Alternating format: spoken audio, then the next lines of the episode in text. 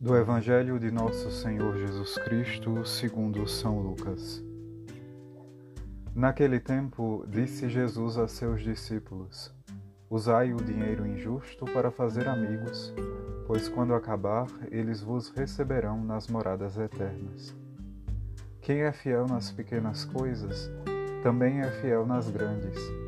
E quem é injusto nas pequenas, também é injusto nas grandes. Por isso, se vós não sois fiéis no uso do dinheiro injusto, quem vos confiará o verdadeiro bem? E se não sois fiéis no que é dos outros, quem vos dará aquilo que é vosso? Ninguém pode servir a dois senhores, porque ou odiará um e amará o outro, ou se apegará a um e desprezará o outro. Vós não podeis servir a Deus e ao dinheiro. Os fariseus, que eram amigos do dinheiro, ouviam tudo isso e riam de Jesus. Então Jesus lhes disse: Vós gostais de parecer justos diante dos homens, mas Deus conhece vossos corações. Com efeito, o que é importante para os homens é detestável para Deus. Palavra da Salvação. Meus queridos irmãos e irmãs, neste sábado da 31ª semana do Tempo Comum, concluindo mais uma semana, Jesus nos fala mais uma vez de um tema que foi comum na nossa reflexão durante toda essa semana, que é o tema da prioridade que prioridade nós damos às coisas de Deus e que prioridade nós damos aos nossos negócios no mundo.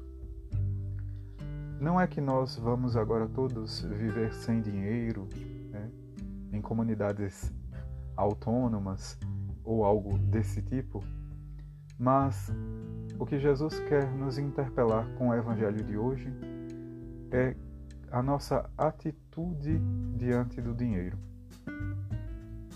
Se nós deixamos que o dinheiro nos domine e corremos atrás dele por todos os meios, sejam eles certos ou errados, lícitos ou ilícitos, nós estamos servindo a um Senhor que não é Deus. A um Senhor que não tem interesse de que nós nos salvemos. Por isso, meus irmãos e irmãs, nesse dia 7 de novembro, onde a nossa ordem, a Ordem dos Pregadores, faz a memória de todos os santos dominicanos, vamos pedir que a nossa reflexão de toda essa semana, pela intercessão deles, seja frutuosa, que nós consigamos determinar bem qual a nossa prioridade. E a nossa prioridade deve ser Deus e as coisas de seu reino, e a nossa atitude diante do mundo deve fazer com que isso apareça para as outras pessoas. Todos os santos e santas, e a toda Santa Mãe de Deus e sempre Virgem Maria, possa interceder por nós hoje, para que nós consigamos servir a Deus e conservar esse bom propósito. Deus abençoe você.